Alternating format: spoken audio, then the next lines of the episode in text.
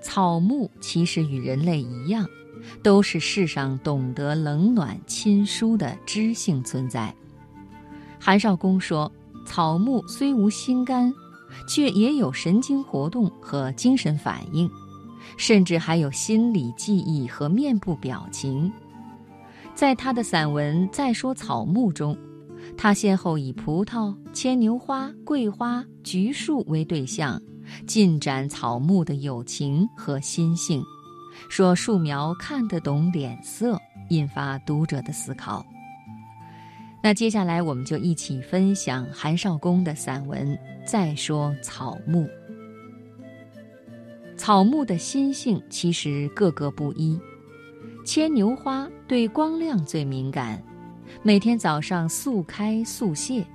只在朝霞过墙的那一刻，爆出宝石蓝的礼花，相当于植物的鸡鸣，或者是色彩的早操。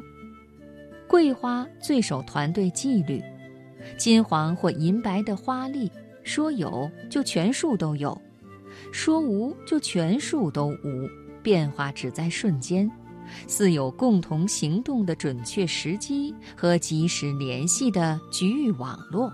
谁都不得擅自进退。比较而言，只有月季花最娇生惯养，它们享受了最肥沃的土壤、最敞亮的受阳区位、最频繁殷勤的喷药杀虫，还是爱长不长、倦容满面、玩世不恭、好吃懒做。硬要长的话，突然窜出一根长枝。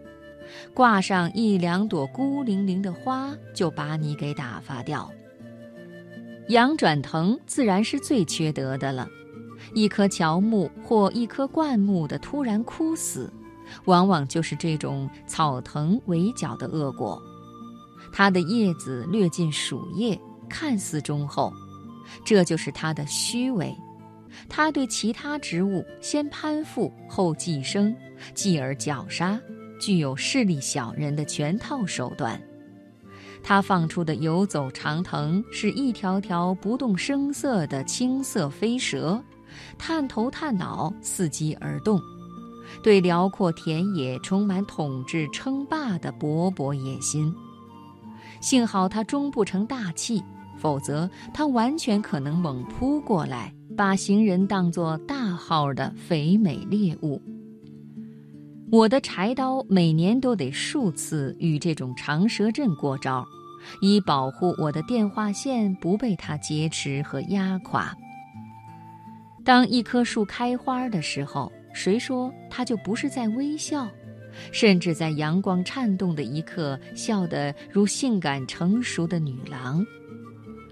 当一片红叶飘落在地的时候，谁说那不是一口哀怨的咳血？当瓜叶转为枯黄甚至枯黑的时候，难道你没有听到它们咳嗽或呻吟？有一些黄色的或紫色的小野花，突然在院墙里满地开放，如同一些吵吵闹闹的来客，在目中无人的喧宾夺主。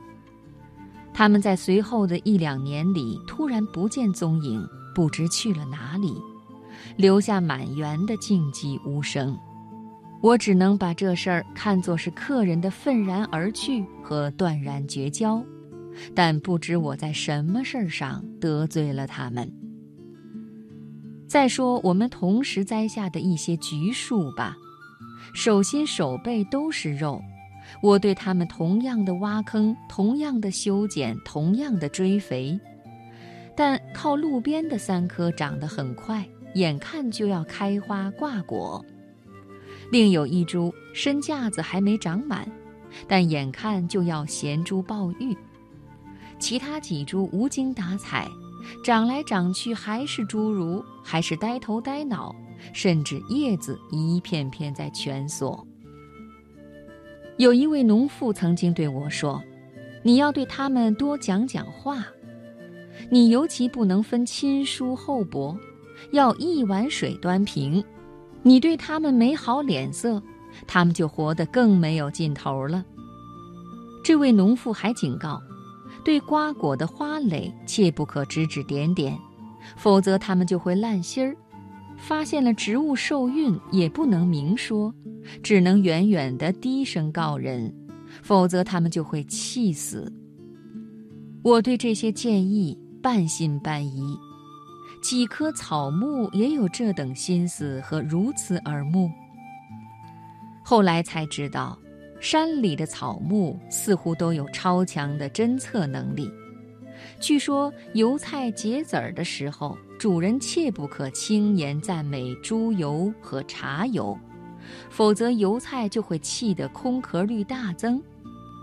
楠竹冒笋的时候。主人也切不可轻言破灭鞭席一类主意，否则竹笋一害怕就会呆死过去，即使已经冒出泥土，也会黑心烂根。关键时刻，大家都得管住自己的嘴呀。